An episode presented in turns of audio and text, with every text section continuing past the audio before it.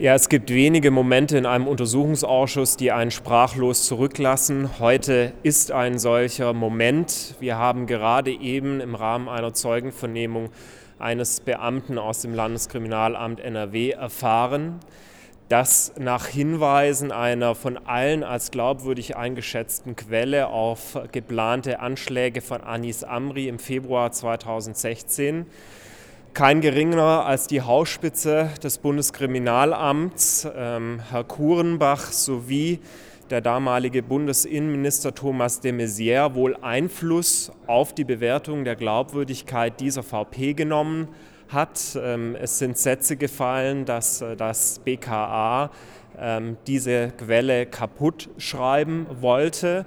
Und sollte sich das in unserer weiteren Vernehmung bestätigen, ist es ein einzigartiger Skandal. Ähm, die Sicherheitsbehörden hatten damals Anis Amri auf dem Radar und das BKA zieht einfach den Stecker. Das ist unfassbar und das hat auch Konsequenzen auf den weiteren Fortlauf äh, im Jahr 2016 bei Anis Amri. Welches Landesministerium, welche Landesbehörde hat denn nach einer solchen Vorgehensweise des Bundeskriminalamts noch ein ernsthaftes Interesse, mit äh, Hinweisen in das gemeinsame Terrorismuszentrum zu gehen, wenn sich die Bundesbehörden so aufführen. Wir haben äh, mitbekommen, dass Protokolle des gemeinsamen Terrorismusabwehrzentrums ähm, nicht vollumfänglich den damaligen Sachstand weiter wiedergeben, dass äh, Kritik, die aus den Ländern kam, äh, Warnungen vor der Gefährlichkeit, die kamen insbesondere vom LK NRW, keinen Eingang gefunden haben in Protokolle des gemeinsamen Terrorismus Abwehrzentrums. Und diese Verantwortung müssen sich jetzt Bundesbehörden vorhalten lassen. Ich glaube, es ist auch an der Zeit, dass wir den damaligen Bundesinnenminister Thomas de Maizière hier hören und mit diesen Vorwürfen konfrontieren.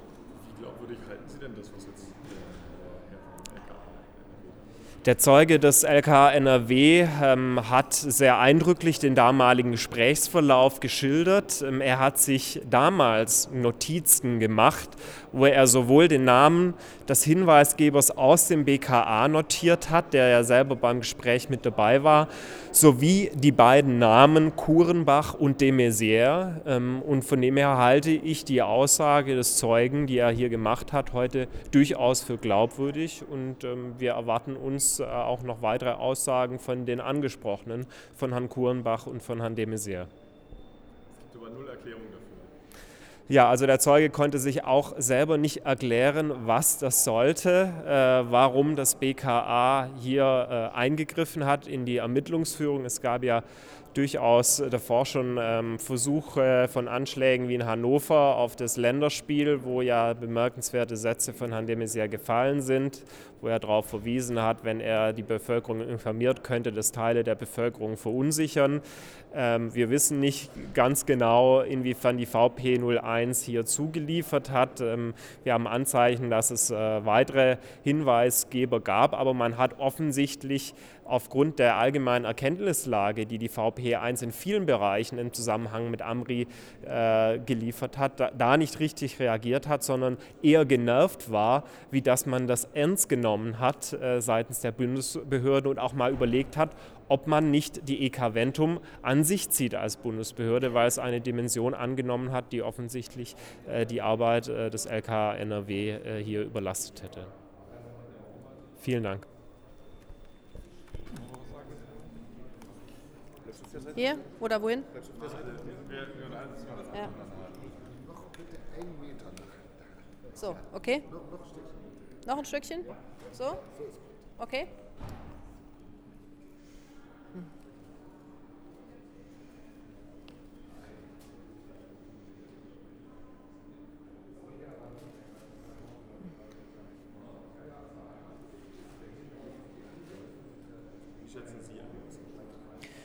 Dass es auf Bundesebene und auf Landesebene unterschiedliche Einschätzungen gab, was die Gefährlichkeit von Anis Amri betrifft, ist zunächst erstmal keine neue Information. Bemerkenswert ist allerdings, dass hier offensichtlich von höchster Ebene Einfluss genommen wurde auf die Einschätzung der Glaubwürdigkeit der ähm, sogenannten VP 01, die ja bewertet hat, wie gefährlich Anis Amri als Person tatsächlich ist und dass er Anschlagspläne ähm, offensichtlich hegt. Das ist für uns eine sehr, sehr relevante Information, die wir so vorher noch nicht hatten.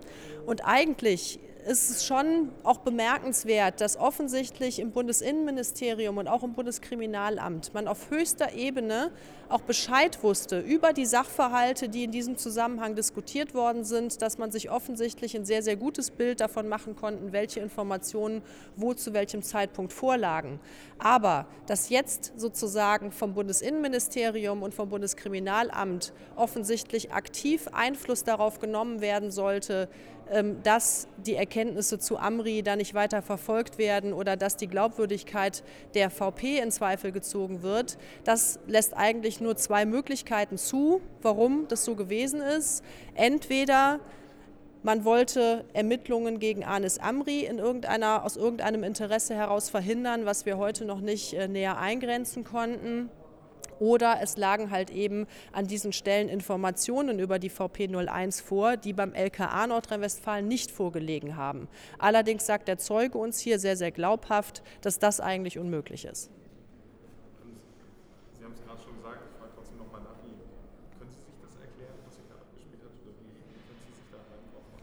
Wir haben eigentlich noch keine richtige Erklärung dafür, ähm, wie es eigentlich zu diesem Umstand kommt. Ähm, das müssen wir noch weiter erfragen. Wir befragen den Zeugen ja auch noch weiter intensiv und müssen natürlich auch das Bundeskriminalamt dazu befragen. Und selbstverständlich müssen wir auch ähm, den ehemaligen Innenminister de Maizière hier als Zeugen hören. Aber eigentlich gibt es nur zwei Möglichkeiten, warum diese Information anders eingeschätzt worden ist. Entweder man wollte vielleicht Anis Amri ähm, vor Ermittlungen schützen, aus einem anderen Interesse heraus, was wir heute noch nicht äh, tatsächlich genau eingrenzen oder auch belegen können. Oder es lagen beim Bundeskriminalamt und im Bundesinnenministerium Informationen über Anis Amri vor, die beim Landeskriminalamt Nordrhein-Westfalen nicht vorgelegen haben. Das sagt allerdings der Zeuge, sei eigentlich nicht möglich.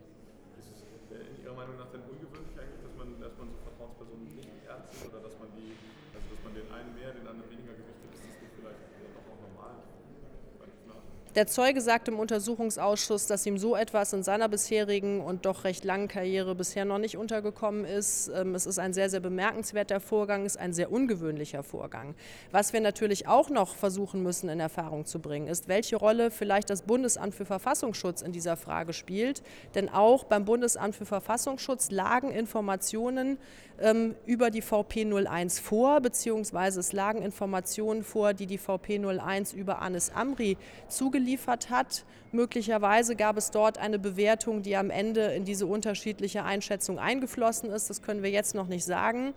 Fest steht jedenfalls, dass Bundesbehörden doch in erheblichem Maße mit dem Fall Anis Amri befasst waren, was kurz nach dem Anschlag alle Welt bestritten hat. Thomas de Maizière hat kurz nach dem Anschlag gesagt, die einzige Bundesbehörde, die mit dem Fall Anis Amri zu tun hatte, war das BAMF, also das Bundesamt für Migration und Flüchtlinge.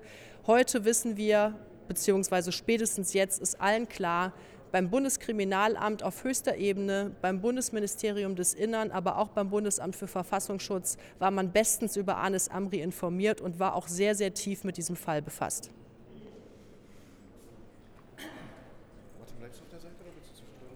Sie geben. Genau. Mhm. Okay.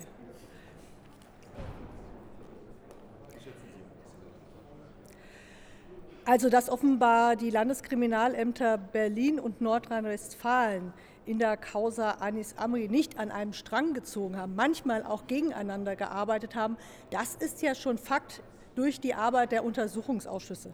Was wir heute durch den Ermittlungsführer im Komplex des Statthalters des Islamischen Staates in Deutschland, Abu Wallah, gehört haben, setzt dem eine Krone auf. Und es war für mich auch bisher unvorstellbar, dass das Bundeskriminalamt oder das Innenministerium, also in Person des ehemaligen Innenministers de Maizière, verantwortlich äh, sein soll dafür, dass eine der wichtigsten Quellen, die zu dschihadistischen, islamistischen Terror in der Bundesrepublik berichtet haben, über viele Jahre und immer glaubwürdig mundtot gemacht werden sollte.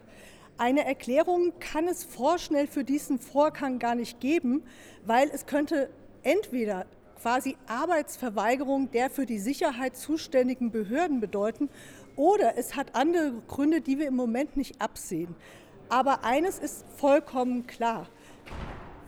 Sachfremde, politische, persönliche Erwägungen müssen eine Rolle gespielt haben, alleine aus dem Umstand heraus, ähm, dass diese Quelle bis dato sowohl in dem Komplex Abu Walla wie auch in vielen anderen Ermittlungsverfahren, die auch zur Anklage geführt haben, ähm, wohl qualitativ hochwertig berichtet hat, wird relativ deutlich, dass ähm, die Einflussnahme, die Intervention oder der Versuch dazu seitens äh, des Bundeskriminalamts oder des Innenministeriums wenigstens fragwürdig ist, möglicherweise aber auch vor dem Lichte des später stattgefundenen Anschlages gefährlich war.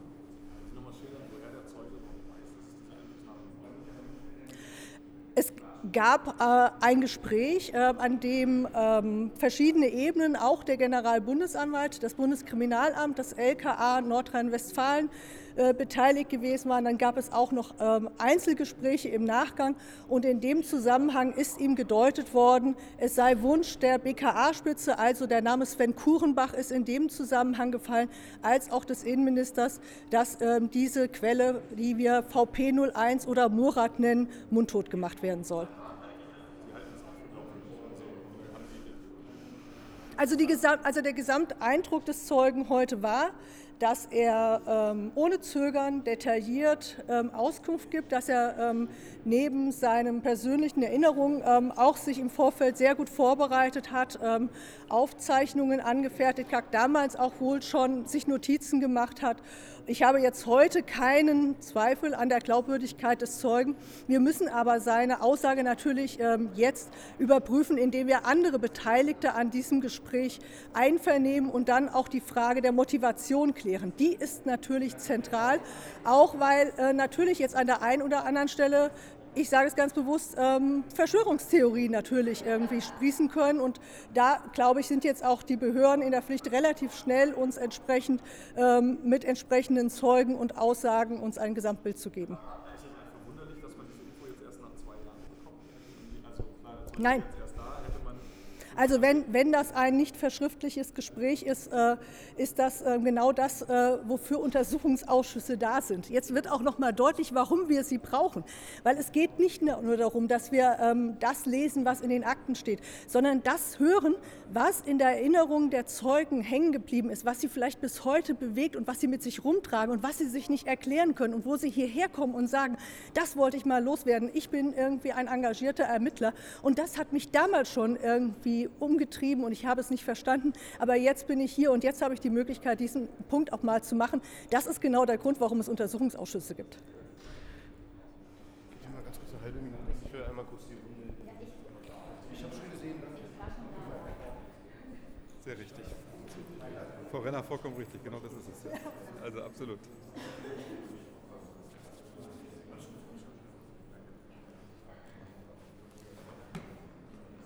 erstmal für, Ruhe gesorgt.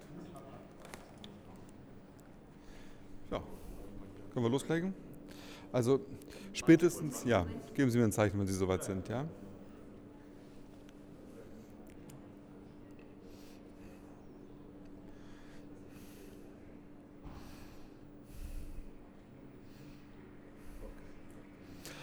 Spätestens mit der heutigen Zeugenaussage eines wichtigen LKA-Beamten aus Nordrhein-Westfalen ist klar, dass die Quelle, die man als Vertrauensperson VP01 bezeichnet, eine Schlüsselfigur für den Untersuchungsausschuss geworden ist. Es ist äh, für uns eine, ein relativ unfassbarer Vorgang, dass der Zeuge ausgesagt hat, dass bewusst versucht worden ist und äh, in seinen Worten von höchster Ebene die Glaubwürdigkeit dieses Zeugen zu zerstören, nicht etwa, weil er ein schlechter Zeuge gewesen wäre, eine schlechte, eine schlechte Quelle gewesen wäre, sondern weil er als eine zu gute Quelle empfunden wurde, die zu viele Einsichten in Anschlagspläne der islamistischen Szene in Deutschland äh, vermittelt hat. Ähm, wir werden jede Menge Anschlussfragen haben, aber klar ist, ähm, es wurden auch konkrete Namen genannt, unter anderem der Name Kurenbach. Herr Kurenbach ist seit dem 1. November im Bundeskriminalamt der Abteilungsleiter für die Abteilung Terrorismusbekämpfung. Er ist gerade in dieses Amt befördert worden. Wenn das stimmt, was hier heute vorgetragen worden ist, dann ist das ein bemerkenswerter Zusammenhang und äh, ich kann, es werden sich viele sehr unangenehme Fragen auch an den Herrn Kurenbach dann richten. Ich bin sofort wieder da.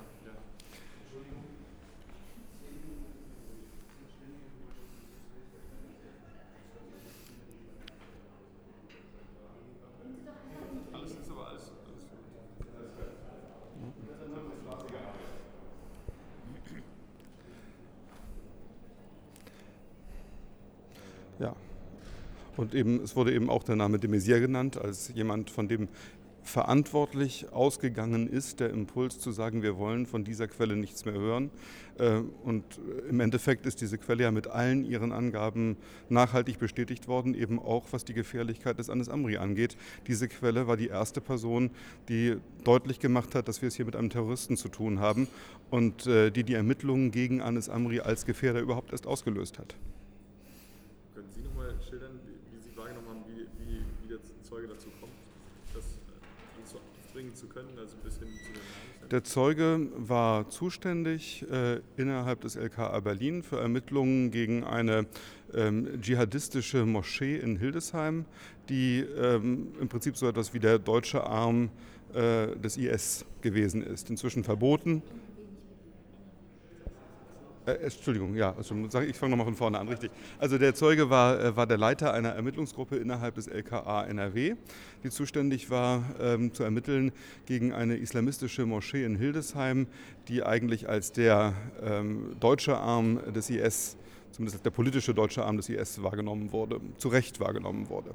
Und ähm, an diese Moschee versuchte Anis Amri anzudocken und wurde dadurch, ähm, und dadurch wurde die äh, Vertrauensperson 01, also die Quelle, von der wir hier sprechen, auf ihn aufmerksam, hat sich mit ihm befasst und hat festgestellt, dass es sich hier wirklich um eine gefährliche Person handelt, die willens und in der Lage ist, in Deutschland einen Terroranschlag äh, zu verüben und die darüber dann eben auch dem LKA NRW berichtet hat.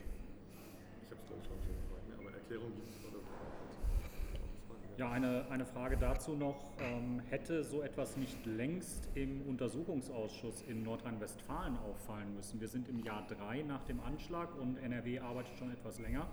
Der Zeuge hat vorgetragen, dass er auf die Fragen geantwortet hat, die ihm gestellt wurde.